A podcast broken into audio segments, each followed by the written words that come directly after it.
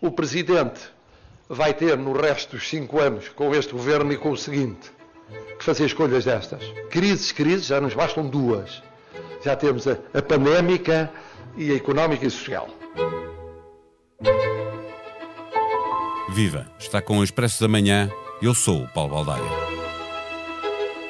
A notícia podia ser apenas a de um regresso ao campo dos afetos de que Marcelo Rebelo de Sousa tanto gosta.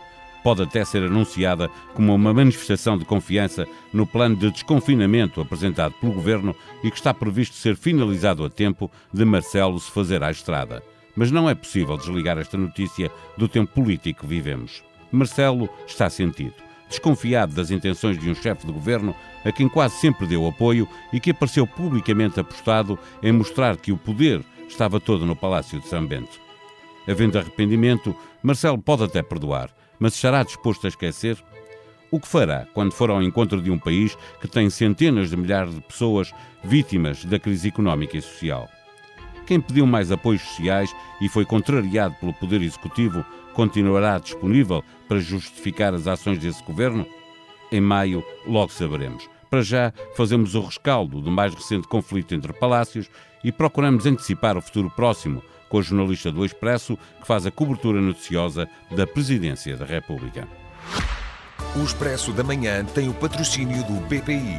O BPI tem tudo o que precisa para cada momento do seu dia a dia e tudo para antecipar o seu futuro. Banco BPI Grupo CaixaBank. O futuro é agora. Ângela Silva, obrigado pela disponibilidade para estares de novo no Expresso da Manhã.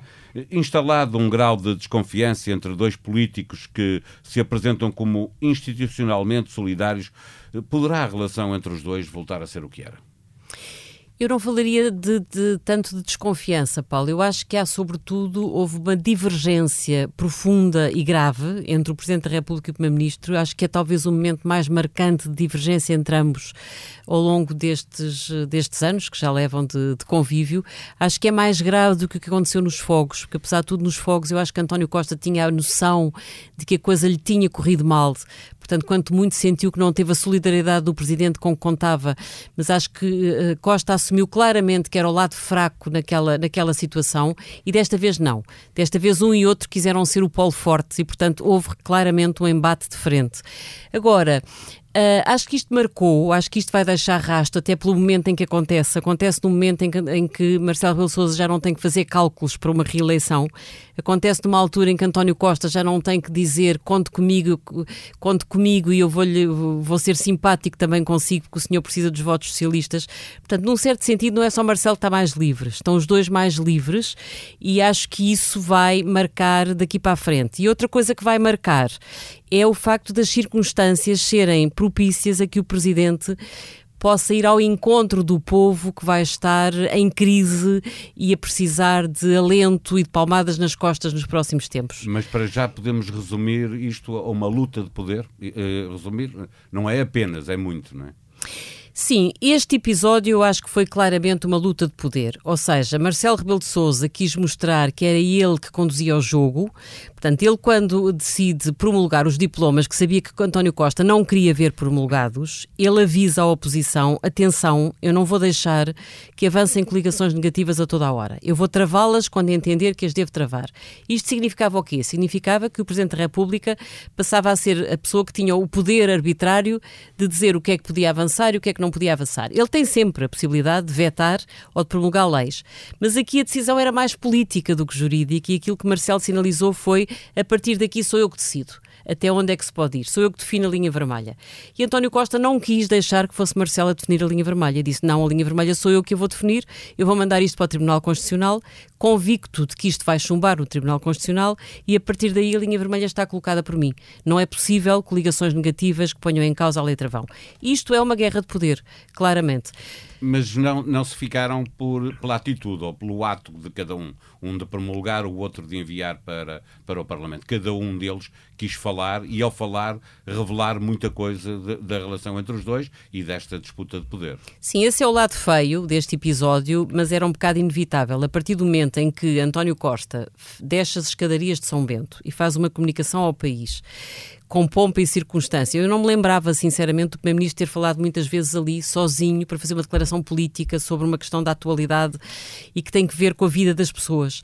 Portanto, António Costa quis uh, mostrar que estava sentido, chateado e em divergência aberta com o Presidente da República. E a partir daí, Marcelo Rebelo de Sousa tinha que responder e fê-lo também de uma forma bastante exuberante. O Presidente teve meia hora a responder ao Governo e a revelar coisas que, enfim, que nós já sabíamos.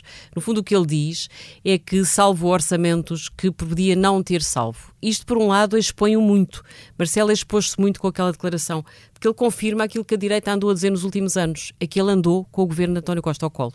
E agora eh, já seria de esperar que o Presidente, eh, quando houvesse condições, voltasse a sair para o país para estar uhum. com, com os portugueses. Eh, acontece que há o anúncio de, de, deste regresso uhum. das presidências abertas que tem aqui, que tem outro nome utilizado pelo Presidente da República, mas é no momento em que há esta crise política e entre os dois, mas há também uma crise económica e social. Portanto, uhum. o que Marcelo vai encontrar uhum. não é nada comparado com com o que de bom encontrou no primeiro uh, mandato. Não, aí repara, eu acho que o regresso de Marcelo Belo de Sousa à estrada era inevitável, se nós pensarmos que Marcelo fez sempre as suas presenças abertas, a que chama Portugal Próximo, fez durante o primeiro mandato, uh, parou-as nas últimas legislativas e depois há ali um intervalo de dois ou três meses e começa a pandemia e, portanto, o Presidente ficou confinado como o resto do país. Portanto, era inevitável que ele voltasse a fazer as suas presidências abertas. Agora, há muitas maneiras de as fazer. Nós podemos lembrar que uh, Mário Soares fazia das presenças abertas ações de crítica brutal ao governo, ia sempre destapar o que havia de pior para sinalizar que aquilo era mau e que tinha que ser mudado, e portanto eram formas de pressão sobre o governo de Cavaco Silva.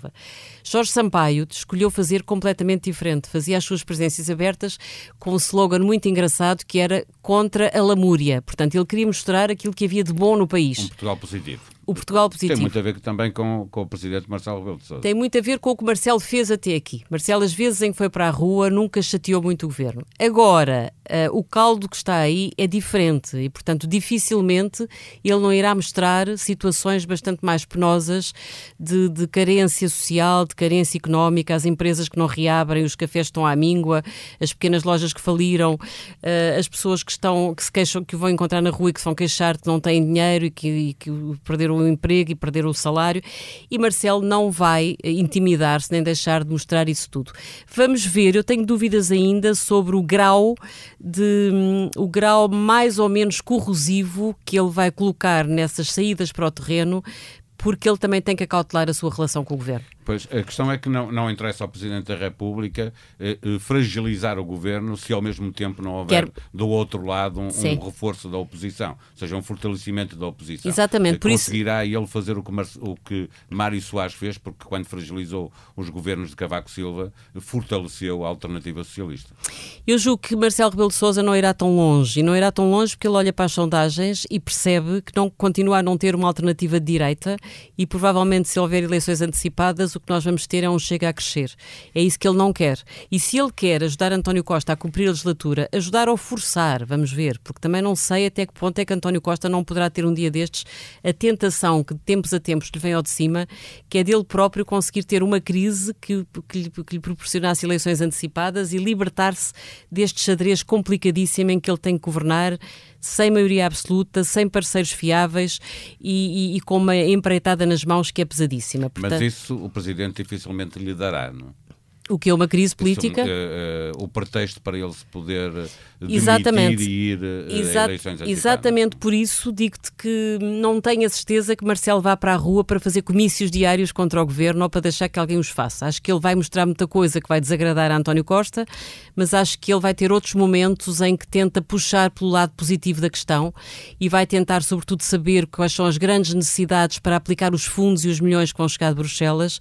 Aí sim, acho que ele vai dar muitas recomendações ao governo, vai dar recomendações aos autarcas, vai dar recomendações às pessoas pessoas que nas várias regiões do país vão ter muito dinheiro para gerir. Eu acho que ele vai fazer muita pedagogia em torno da execução do chamado PRR, que é o Plano de Recuperação e Resiliência, e depois acho que também vai aproveitar para criar alguns incómodos a António Costa, mas eh, deixa ver, não sou bruxa, mas diria que isso vai ser feito muito QB, porque não lhe interessa uma crise política, interessa-lhe que o governo consiga chegar ao fim da legislatura e ele também não querá ser responsável por estar ele, enquanto chefe chefe de Estado a torpedear a execução do tal plano de recuperação?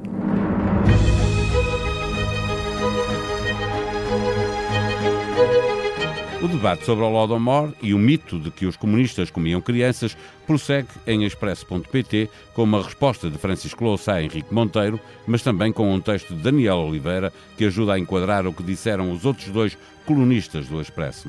Pela certa, ao ler estas crónicas, fica mais habilitado a entrar no debate. Aproveite e leia também o texto de Luís M. Paria, escrito em 2015, mas que pode recuperar no site do Expresso, e em que o jornalista procura explicar por que se dizia que os comunistas comiam crianças. Hoje é dia da Liga dos Campeões e quem ainda lá anda é o Futebol Clube do Porto, que joga a primeira mão dos quartos de final com o Chelsea. Os ingleses foram copiosamente goleados em casa esta semana e, a esse propósito, Sérgio Conceição fez saber que preferia que eles tivessem ganho esse jogo, por razões óbvias. A produção multimédia deste episódio foi de Ruben Tiago Pereira. Voltamos amanhã. Tenham um bom dia.